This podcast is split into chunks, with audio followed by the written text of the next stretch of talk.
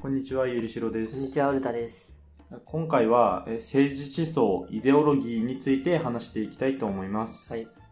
大まかに分けると、イデオロギーは資本主義と社会主義があって、私たちの住む国日本や、今の世界の大抵の国は、資本主義というイデオロギーの下で成り立っています。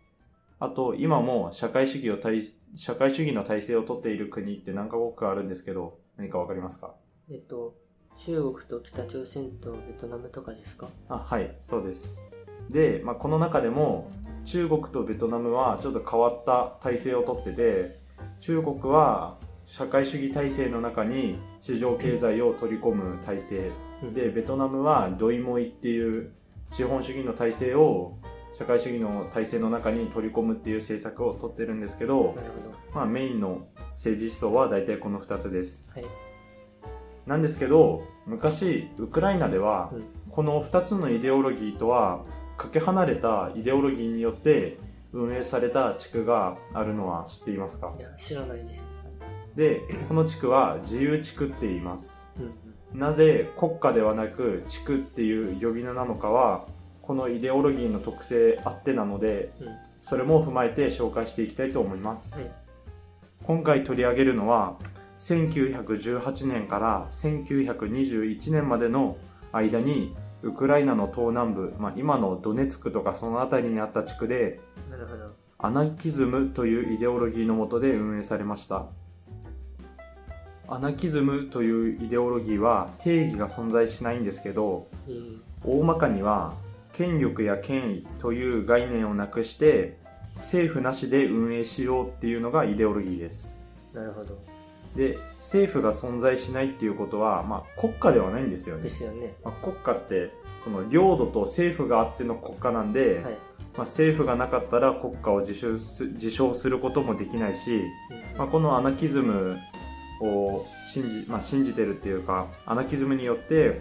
その地区を運営している人たちは、まあ、当事者たちはうん。国家って呼ばれることを拒むことが多いです。えー、まあなので便宜的に自由地区を国家ではなくコミューン、まあ、共同体っていう意味なんですけど、まあ、コミューンと呼ぶことにするんですけどはい。このコミューンはこのような5つの目標を立てていました。と1つ目が全ての政党の停止。うん。2つ目が全ての独裁の排除。3が全ての国家の否定、まあ、うんこの1と3がまあ特に異色なんですけどうん。うん。政党の停止とか国家の否定とかうんうん。もうなんかこ本当にもう国家ではないはい。ですよここはうんあと、まあ、残り2つ目標があるんですけど、まあ、ちょっと難しいんですけど4つ目が全ての過渡期やプロレタリア独裁の否定ですプロレタリア独裁。まあ、プロレタリア独裁っていうのはその市民が社国家を社会主義にするための、まあ、運動なんですけあど。まあ過渡期もまあ大体そんな意味なんですけど、はい。大雑把に言うとまあ市民による社会主義運動の否定っていうことですなるほど。あと一つは社会主義による全ての労働者の自己管理っていうものになってますはい。で特に4つ目の過渡期の否定って、まあ、さっき言った通り社会主義運動の否定なんですけどこれがこのウクライナの隣国ソ連の思想と真逆だったのですが当時のソ連は、えっとまあ、この珍しいイデオロギーを、まあ、実験や様子見っていう理由で自由地区と協定関係を結んでいました。ボイスドラマで学ぶ日本の歴史。歴史上の事件人物をボイスドラマで再現。各ポッドキャストアプリから検索してお聞きくださいで意外にもこのコミューンはまあ成り立っていたらしく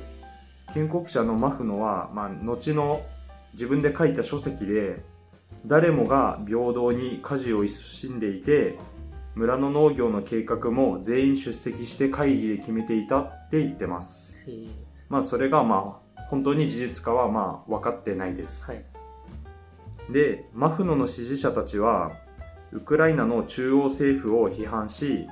言論の自由や集会結社の自由を訴え自ら自分たちと秘密警察との連携を禁じました、うん。まあ、結構あのその民主主義的な運動をしてたわけです。はい。なんですけど、ソ連のボリシェビキ、まあ、ソ連の与党ですね。そのソ連の与党ボリシェビキが、マフノは秘密警察を持っているとか、マフノマフノの軍は退却を繰り返していて、この自由地区を裏切っているっていう、まあ、まあ、嘘なんですけど、これは。まあ、この嘘を言って、マフノの信用を落としていきました。はい。まあ前述の通り、最初、ボリシェビキは自由地区を実験として、まあ、存在を許していたんですけど、どうして、まあ、こんな嘘をついてマフノの信用を貶めるようなことをしたかっていうと、最初に紹介した自由地区のあの目標に原因があります。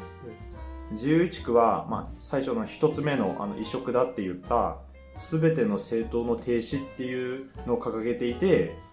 まあ、ほん実際に政党を、まあ、全て禁止したんですよ。自由地区は、まあ、そういう風になると、まあ、ボリシェビキは、まあ、ボリシェビキってソ連の、まあ、与党なんであのマフノを敵対視するようになりました、まあ、そら政党をを禁止されたんでボリシェビキの存在も否定されてしまったのでボリシェビキはマフノを敵対するようになって最終的にはマフノにロシア国内でテロを行ったっていう事実無根の嫌疑をかけて一方的に提携を破棄して侵略し自由地区は崩壊していってしまいましたなるほど。今回はアナキズムによって運営されたコミューン自由地区について紹介させていただいたのですがいかがだったでしょうか？実はというとアナキズムを支持する人たち、まあアナキストっていうんですけど、まあ、戦後の日本とかにもちょくちょくいたんですけどこのアナキストによる運動はこの自由地区だけでなくて帝政時代のロシアにもありました。ロシアの文豪として有名なトルストイっていう人がいるんですけどこのトルストイっていう人の思想によって起こされた農民運動のトルストイ運動っていうのもありました。で自由地区もそうなんですがアナキズムっていうのは平和を望む農民からの支持が大きかったので、まあ農民からの支持が大きくてその農業を、まあ、みんなの会議でどうするか決めて運営していこうっていう政治理念があったので世界が都市化工業化するにつれて時代遅れの思想になり忘れられていってしまいました、まあ、皆さんもこんなイデオロギーがあったっていうのをまあ今の日本に照らし合わせて、まあ、考えてみると面白いかもしれませんそうですね。で今回の話はここで終わりにさせていただきますご清聴ありがとうございましたありがとうございました。